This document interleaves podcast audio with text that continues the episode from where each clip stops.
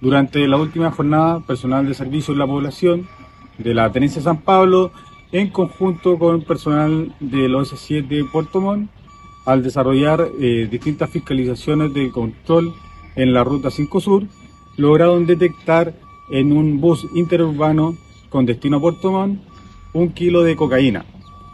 Este eh, se encontraba al interior de una mochila y fue detectado por el ejemplar canino GEA de la sección OS7 de Puerto Montt